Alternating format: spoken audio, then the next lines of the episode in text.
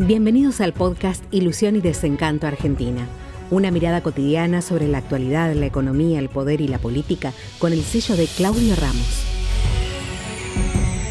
Creo que hay un montón de motivos. A ver, los más intrínsecos son, sí, que 630 millones de dólares se compraron los fondos. Parece que lo más económico para aplicar el blanqueo en la construcción es presentarse en dólares. Entonces, como todo el dinero negro es en pesos, y eso acá es bastante, se ve mucha construcción. También el Banco Central está eh, vendiendo menos dólares porque está atesorando, ahora le viene la época de los pagos. Intereses con el fondo, etcétera, como 6 mil millones de dólares. Siempre insisten con esa idea loca de pagar con reserva, que no es lo que corresponde.